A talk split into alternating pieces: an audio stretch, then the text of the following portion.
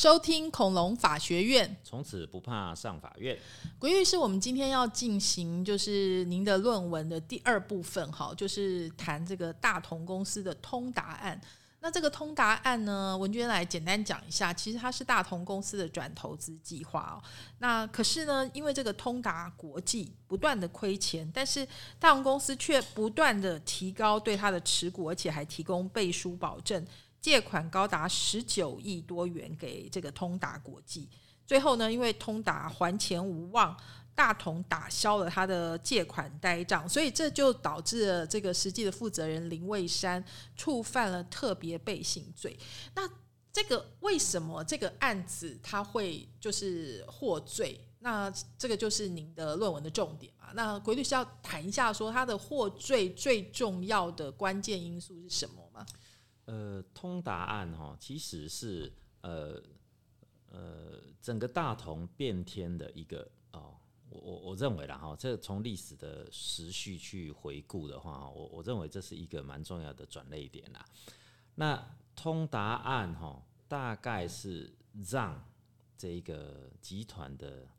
老大，就是负责人呢，啊，因为这个案子呢，就背上刑事责任。那他背上刑事责任之后嘞，然后就在经营权的争争斗上哈，就开始节节败退啦。那因为这个刑事责任最后是确定有罪，好，那其实它的结构也并不复杂哈。简单的来说，就是林蔚山个人的投资，好，那透过通达案，我我相信他也是为了集团好啦，哈，因为他是去投资 LCD 产业嘛，哈，希望把呃传统的家电公司转型到高科技厂的这些电子产业。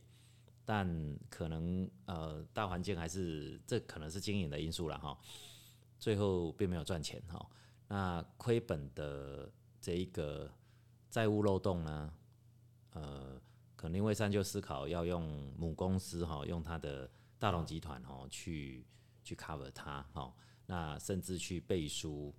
呃通达对银行的借贷啦，那最后当然就会呃变成。大同公司去做了一些不利于母公司的交易，哈，那如果执行的又是呃负责人的时候，啊，就会有所谓这个证券交易法，哦，所谓的特别背信罪。那林蔚山最后，因为事实上就是亏损的交易，那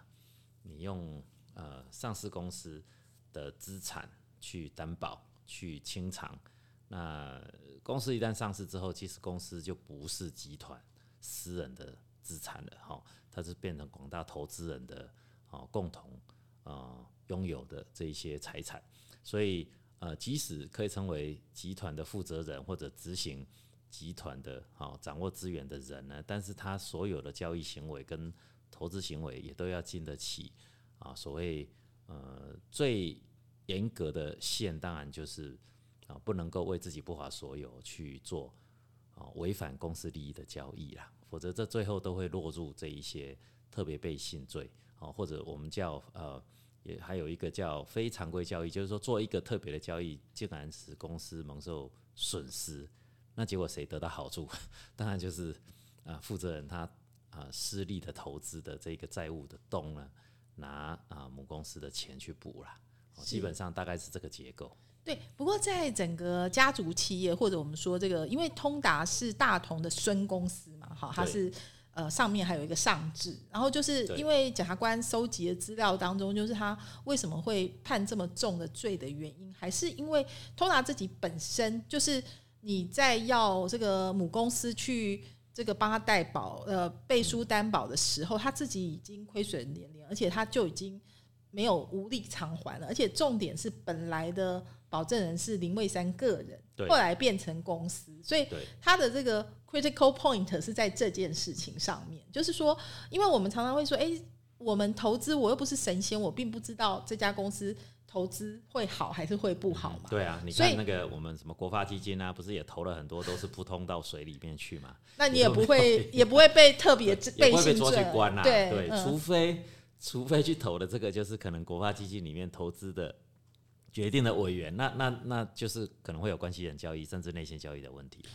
是，所以说他获罪的，就是应该有一些我们讲说 criteria 或者 critical point，就是你要母公司去帮他做连带保证，那个时候你到底有没有让公司的相关的人，包括董监事啊，就是做出这个决定之前有充分的告知，或者说揭露说，哎，我现在投资这家公司的理由是什么？他其实已经亏得很严重了，是不是要？如果你没做这些动作。就可能会被信，然后以他的案子来讲，因为上市公司就是特别被信，是这样子对对对，其实哈，常常呃，当发现有这一些哦，这个算是背弃公司利益的行为，通常都是从结果再回去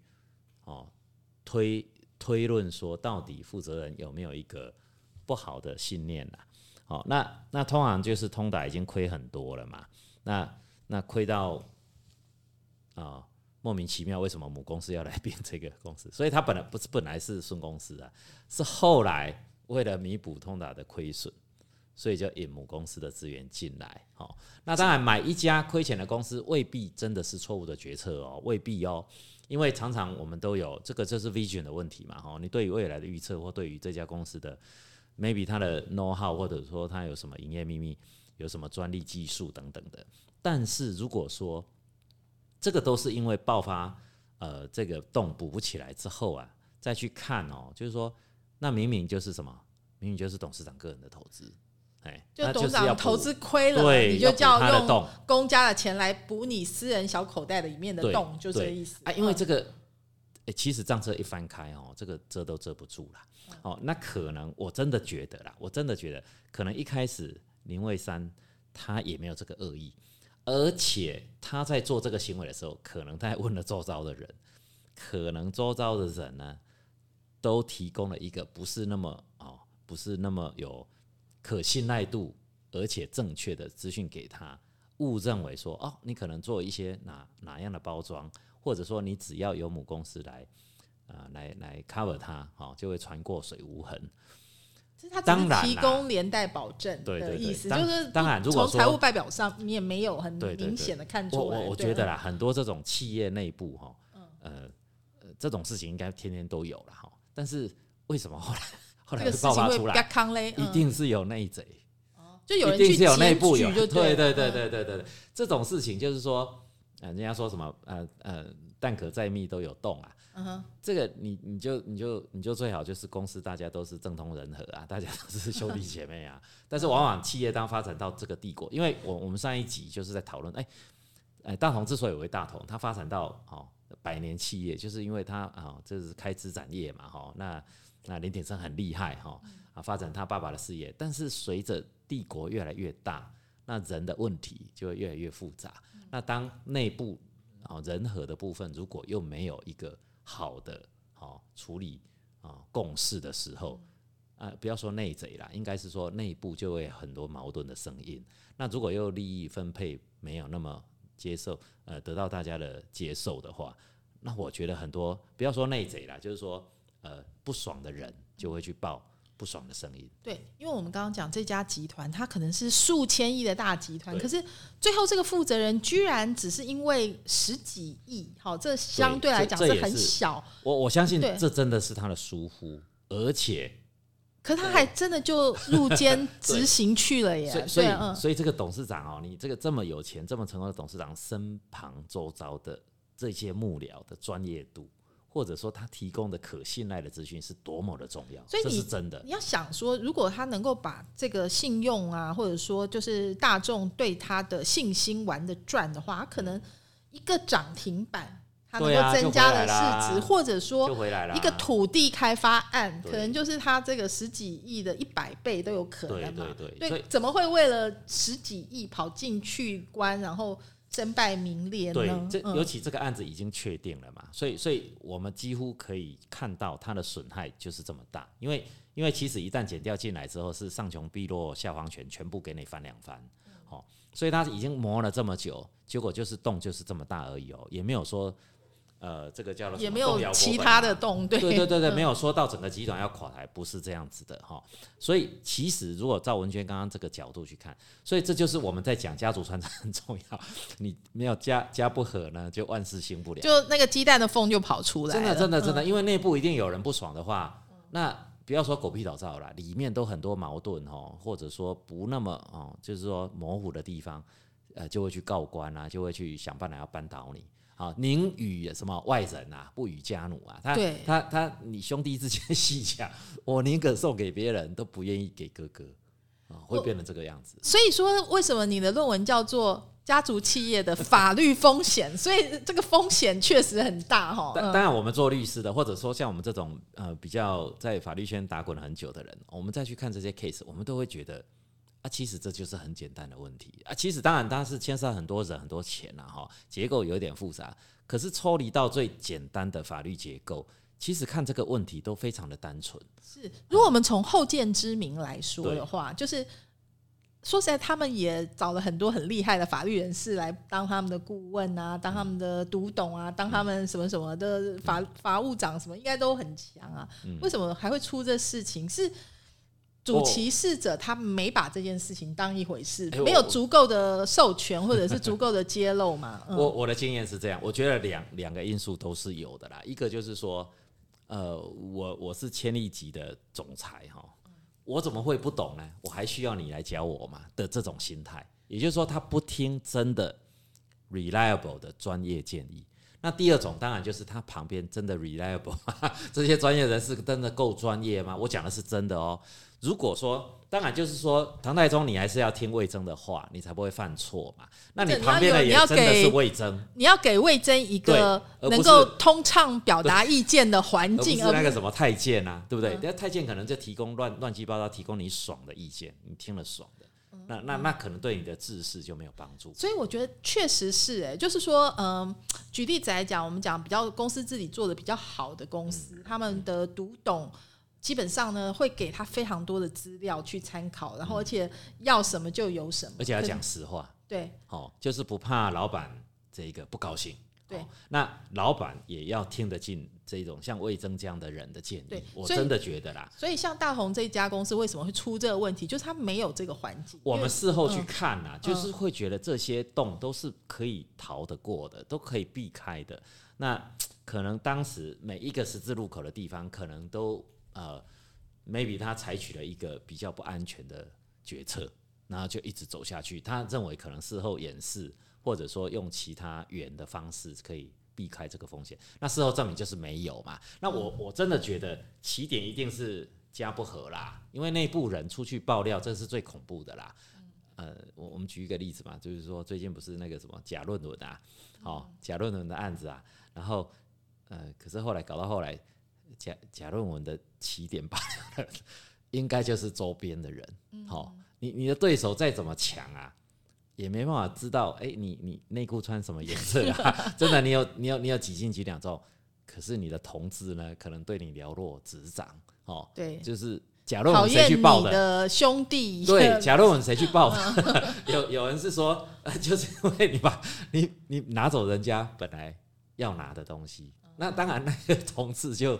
就会挖你的疮疤嘛。那你最好就是没有疮疤。所以 honesty is best policy 的意思就是说，最好你不要有疮疤嘛。那你如果有 有疮疤的话，可能你就要维和维持那个家和万事兴啦。哦，你就要雨露均沾啦，你就要大家都哎、大家都知道我我们是有缺陷的。对哦，那才不会去爆这些料啦。是因为其实最近大家一直在谈家族企业公司治理的关系嗯嘛，其实最重要还是这个董监事，因为你对公司有这个控制的很重要的标准，就是说你到底是不是董监事嘛，哈然后但是呢，呃，通常以这个家族企业，以尤其像大同这么大的这种集团的话，他嗯。的、他一个人可能要兼 N 家公司的董监事，他可能也管不了那么多，也是有这个情形嘛。对啊，对啊，对啊，那都是假的啦。那那嗯他怎么可能？他每天把全部的公司的名字念一遍，可能就要一个小时吧？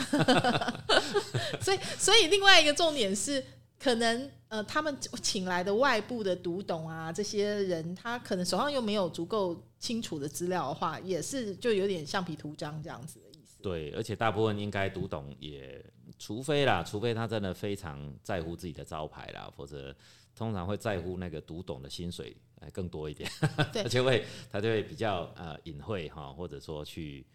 呃不敢违逆董事长的意思啦。对这个这个我我连我们做律师哈，处理很多比较大型的企业的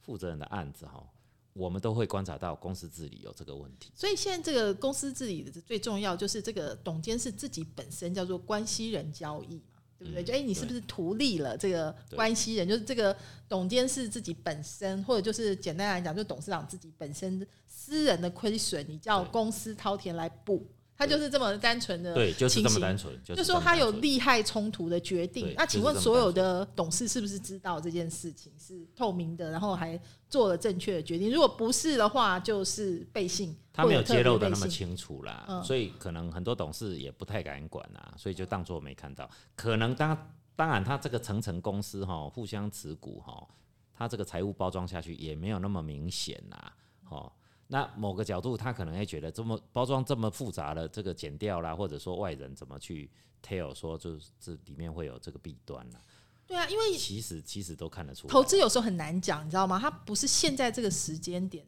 就透露出来，就他可能就在冰山下面而已，还没有浮上来嘛。对对，就一直到他真的烧光的那一天，就是财务的洞才会显现在报表上面。在那之前，可能你看不出来呀、对。所以就是刚刚鬼律师说的，可能就要有家贼难防的人，他要去 去告状啊什么的，才才有才有那个剪掉才会去查嘛。对。你我我我觉得哈，我觉得诶、这个讨论大同的文章哈，常常会有一个呃分水岭，就是说，哎、大同之所以变那么大哈，就是因为它就是呃，它是算是很早期，就是呃把它的股票公开上市哦，那也因为引入公众的资金哦，那有钱好办事啊，但他已经会经营事业的人给我。一笔一样的钱，我一定可以让它变成四倍大哈，就是说他事业就是这样大起来的。可是呢，我觉得关键也在这里哦。当你引入别人的钱呢，这公司就不再是你自己的了。如果你真的想要好、这个自己想怎样就怎样，那最好就是还是维持闭锁型的公司，你 control everything 的话，那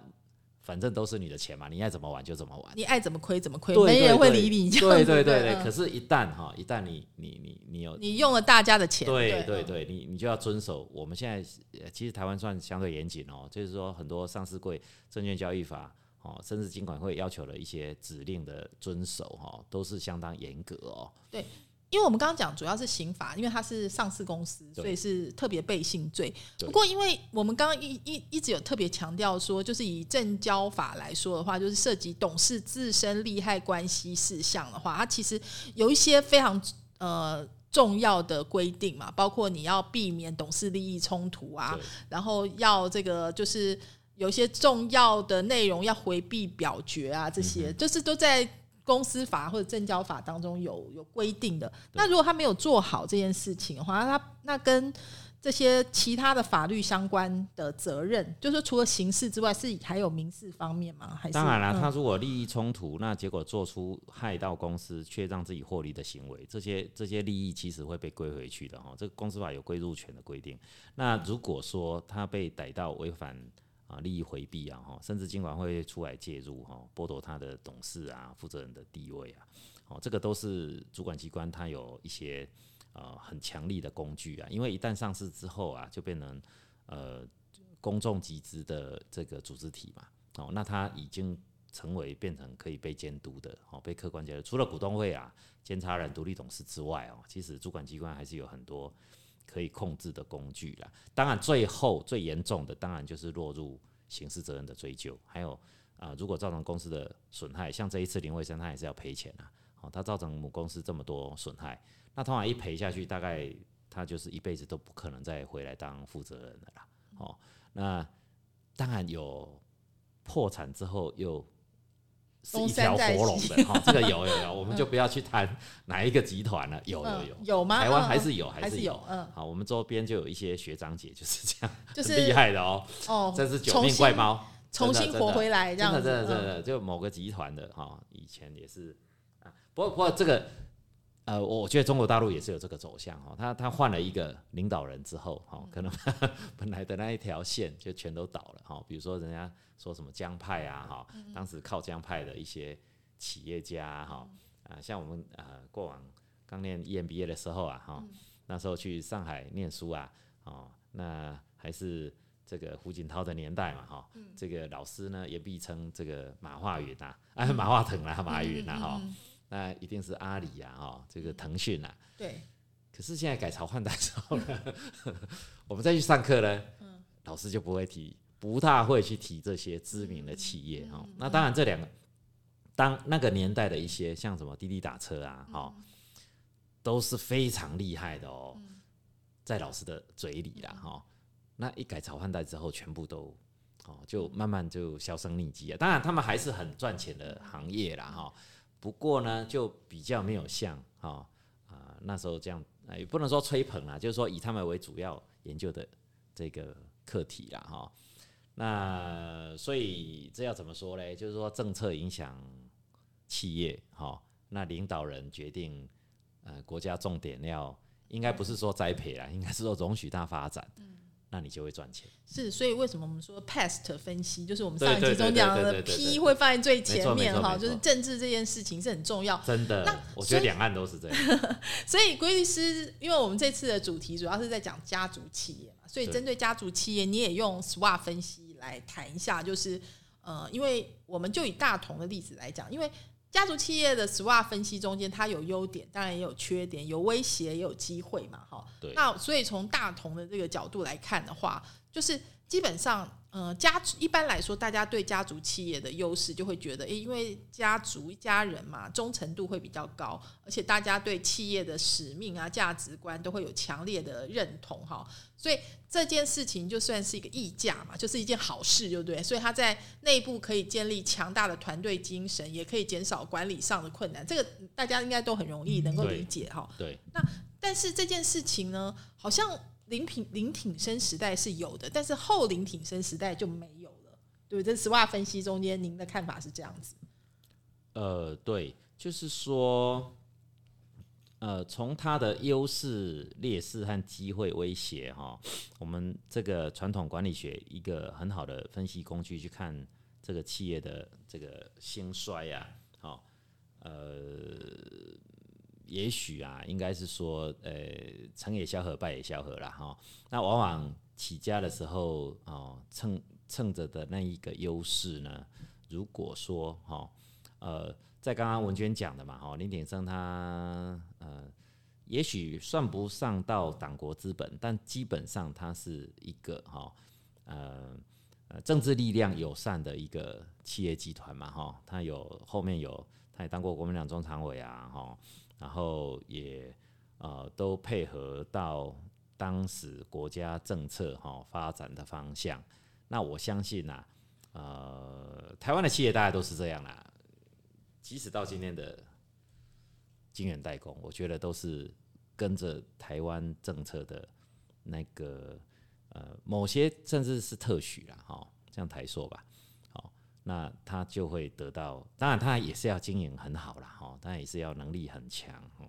才能很多竞争者当中脱颖而出，然后，然后，嗯，就是出类拔萃这样子哈。但是，一旦呃，好听的说法是政策，那比较直白的说法就是说，如果支持他的啊那个政治权利哈已经消退了的时候，那剩下就是。呃，就是说退潮嘛，退潮之后 也不是说发现谁没穿裤子，而是说真材实料嘛，对不对？你有能力的，你就会继续有啊，哦，你还可以留在市场上。那如果没有的话，然后这个当然还牵涉到呃这边讲劣势哈，就是说嗯，可能他呃后来转到电子业上的这个啊竞争力哈似乎是啊有受到市场的挑战啦，而且最糟糕的是他家族的传承没有做好。哦，所以就有内贼的产生，哈。那内斗呢？我觉得往往都是家族企业很大的一个崩裂，对对对，崩裂的起点。因为我们刚刚讲说，优势就是说，哎，通常家族企业一家人好说话嘛，而且有传承嘛，对不对？大家有一定的就是说呃使命感啊，就是我们讲品牌溢价，就是刚刚讲说，呃。牌子老品质好哈，大家就讲大同大同这个国货好哈，对对。可是问题是这件事情到后面，当你没有一个强而有力的领导中心，或者说你你的溢价就会削弱嘛，你的优势在后林挺身时期削弱了哈。那我们讲劣势在后林挺身时期增加了，就是说那个之前老董事长在的时候，大家还不敢嘛，不敢起来作妖哈，对对对，老董事长身体不好了哈，就是之后我我弟弟们就有意见了哈。其实我们真的是从事后诸葛的去看，好像轨迹是这样啦。哦，在当下到底是不是这样，可能要问他们家族内部成员才比较知道。但是我们可后来透露出来的对，真的确确实是这样，没有错。对它的劣势呈现在三个部分哈，因为我看你论文上面是这样强调，一个是说家族成员的干涉导致管理不透明跟决策不合理，哎，真的耶，后林沈林挺生时期就加明明显嘛，哦对对对啊，这个就是以前老董事长在说你哪敢，你现在就是敢了，这样。对啊，啊，这个就是大房、二房、三房的这个对争议啦。哎，能够像台塑这样和平相处的比较少。啊，第二件事情是缺乏外部资金的投入，导致投资不足，嗯就是哎、真的哎，现金账上不够了，对对，哦，没钱了耶，为什么会这个样子呢？因为这可能是蛋生鸡，鸡生蛋，可能嗯它的竞争力也不足啦，它就没有办法在市场上赢得先机。那这个我觉得也跟中国大陆崛起有很大的关系。另外他们也不舍得把他的土地卖掉，或者没办法卖，因为可能哦他们实际上控控股变少嘛，嗯就是因为他们上市的哦时间早，所以他们的持股被稀释了。对对对，所以他的他没有注意到要掌握呃多数股权的这个呃重要性。所以现在很多的家族企业就是有在针对这件事情重新设计股权结构嘛。对，其实这是蛮重要的，但是这需要够背够粗的手背嘛，哈，这个就是还是硬碰硬，你还是要钱够多啦，哈，或者就是在第一代准备要交班的那个时候，他就要去设计一些传承的，像信托或者是基金会或者闭锁公司有几个，对。然后或者我们上次一直强调那个家族宪章嗯嘛，就是说有些东西是交给专业经理人，有些东西是家族内部会议，嗯然后要有一个大家都共同认可而且愿意执行的一个宪章在，就是你不能超越了那个宪章，就大家就开始打架了。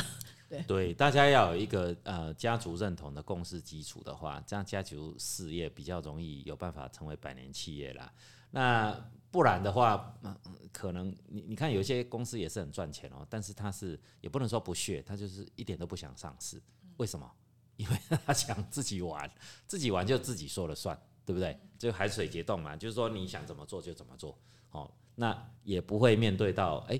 啊，人家觉得你这块肉哎赚钱哦，可能外面的资金就会想要进来分一杯羹。那你 maybe 当你不够强的时候，你就会面对经营权被争夺的挑战。啊，大同公司我觉得就是 很典型的这样一个一个故事的流程啊。是，而且我们刚刚看到它的缺点就都都出现了哈，比如我们常常说，哎、在家族企业里面，你大概留不住那种很优秀的这种人才。其实大同，我们上一集张间有讲过嘛，他在过去那个年代是台湾最一流的工科人才都在大同，对，所以其实真的哦，你现在去翻开来讲说，在台湾这个产业这个现代化的过程中间，其实它培养出来人才都占据非常重要的位置哦。包括刚刚讲说，其实大同的华映是做那个印象馆起家嘛，对后来 TFT LCD 对对不对？对但但是可能很多人还没有印象哦，就是。呃，你们知道 iPhone 好，它的那个爆发，其实关键是在那个触控荧幕啊、那个代工厂有一个非常有名是陈红嘛、t p k 他的负责人是江朝瑞，其实早年他是大同的客户，所以所以也是大同把他栽培出来的。所以他，但是重点是大同有个总厂长叫做施国清。那江朝瑞那时候还没跟 iPhone 合作的时候，他事业遇到瓶颈，那个时候就施国清就退休嘛，好，但是呢。江朝瑞呢，就马上就邀请这个呃施国清到陈红来规划，就是 iPhone 的那个投射性电容触控产线，所以独步全球，才导致了苹果跟陈红合作。那你想啊，如果说今天人才施国清还留在大同，就就是他们都是做 TFT LCD，如果早一点决定说他也来做 iPhone 的这个触控式的这个荧幕的这这个产线的话，就有可能这个优势会留在它上面，所以人才是也是很重要。为什么家族企业的这个劣势的问题？对对那对，呃，我们如果从这个角度 SWOT 分析，还有第三个叫做机会嘛，opportunities 哈。那这个 opportunities 为什么说，哎，这个林挺生时代有，后林挺生时代没有？那归律师来看的话，它的这个部分你们怎么看？就是它的机会，我觉得哈，呃，我们比较呃具体的资料当然是诉讼上面呈现出来，这这都是一个结果了啦哈。那产业的故事呢，可能就是呃呃总体经济的一些人哈去看这个产业的兴衰嘛。那我们从事后再回去看哈，我的感觉是这样了哈。这一块不敢说有专业性，但是就是说。这好像涉及到中国市场跟台湾的一个兴衰变化了哈。那我我们印象中，可能一开始面板产业台湾也是非常的强嘛，哦，那甚至我们的呃我们的事务所客户里面哦，也有面板的，也有 LED 的，这个过往都是台湾非常好的的产业和竞争力。可是随着中国大陆的崛起哦，哦。你看很多呃大电视啊，后来几乎哦，你说京东啊，哦小米啊，啊早就遥遥的把我们的什么面板几乎啊 就跑在后面，哦，可能他们有呃生产成本低还是什么的，这这要问产业的专家啦，哈。但是我我真的觉得哈，可能呃 maybe 大同公司它毕竟就是台湾产业嘛，那你台湾产业面临中国市场还有中国的这些企业的起来。可能没有办法，因为因为我们也也有一些客户过往也是，比如说像在呃这个发光体的产业啊，LED 那种二级体产业，以前也都是非常啊全世界前几的，也有那种封装业者。可是等到中国的竞争者起来之后，因为中国它毕竟市场那么大，而且它的人工在那个时候了哈，应该是相对比较低廉。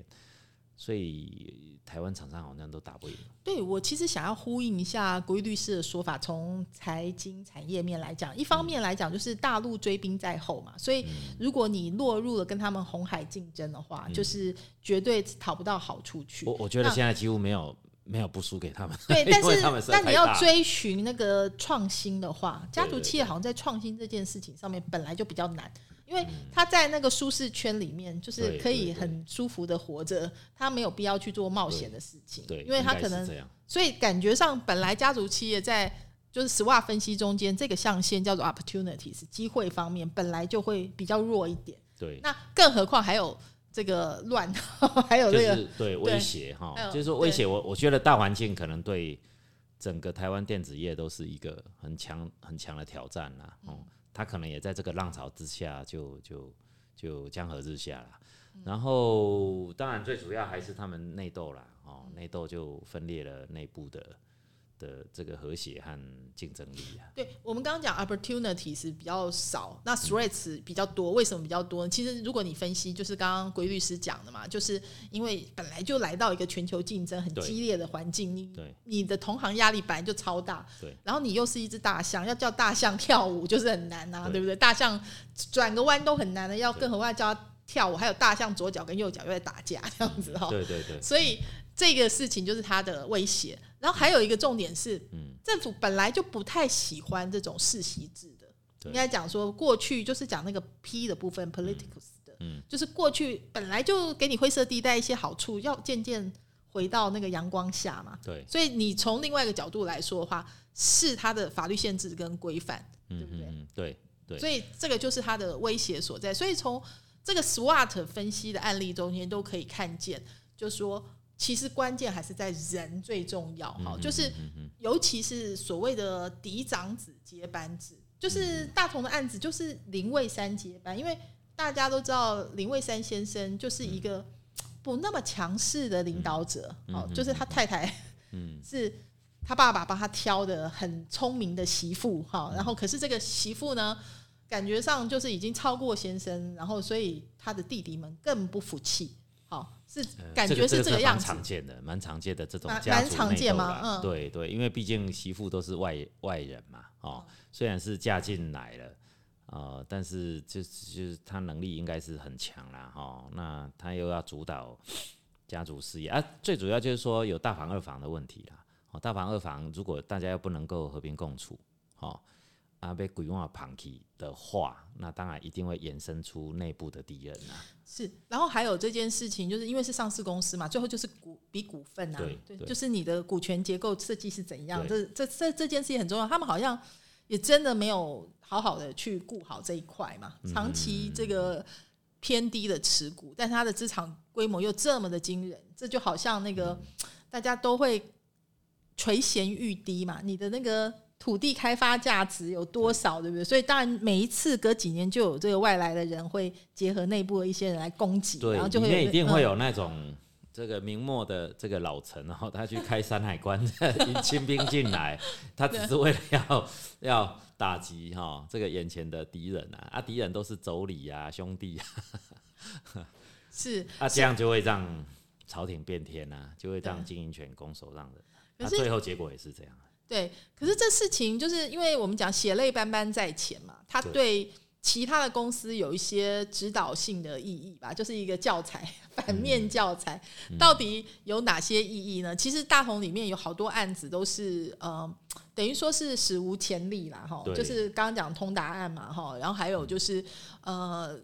包括诶，怎么怎么这个公司治理会这么夸张，然后再来甚至敌意并购哈变天啊这些有一些法律的规定，其实都是很值得探讨。那我们要呃休息一下哈，那我们等到下一次的时候，我们来再跟国律师谈这个大同案的第三部分哈，就是给予后人 或者说其他的家族集团哪些启示录，好吧，在法律风险方面。好，那郭律师有没有什么要提醒我们的听众朋友关于呃 这个部分？嗯其其实呃，总结一句话啦，就是正是诚诚实为上策啦哈。这个一切的错呢，都来自于就是可能跨越了法律的红线哈。那从呃跨界之后呢，那我我觉得负责人你再怎么样面对官司呢，你就心力交瘁哈。那再来就是呃呃内部的和谐啦哈。那你内贼难防嘛。哦，那你如果说有这一种紧张的这一些传承的敌意和对立哦，那我觉得呃内部的这一些呃没有那么完全诚实的一些，比如说交易啊、记录啦、财务报表啦，那很容易就成为互相攻击的工具哦，那就会变成拿来打击啊内、部自己啊、这个家族对立势力的一种啊、就就会瓦解掉自己公司的。几乎整个经营的竞争力了。哦，所以所以呃，第一个，如果老板自己就可以啊、用务实的手法的去好好经营公司啊、至少不会这么惨，哦，至少不会锒铛入狱。第二个，如果兼顾到啊、家族传承，可以呃，这个是呃政治上来说就是什么政权和平移转，不一定要呃枪杆子哈、这样对对干的话，哦，可能就可以比较平均的哈。雨露均沾的哦，大家共治，好、共治的话，那至少我想他们的天下还是在啦，哦，不至于说会清兵进来，哦，就整个把你拿走啊。因为我们说人无远虑，必有近忧，哈，就是尤其在这个家族治理这件事情上面，家和万事兴。对，那有哪些地雷？好，如果你们是家族企业，或者未来可能会变成家族企业的话，要先去扫雷一下。还有有哪些新的工具、新的趋势你要知道呢？诶，那我们下一集好，就是恐龙法学院，我们再来好好讨论哦。今天非常谢谢国律师啊。好，也谢谢听众朋友的收听，那记得下一集更精彩哦。好，我们拜拜。拜拜。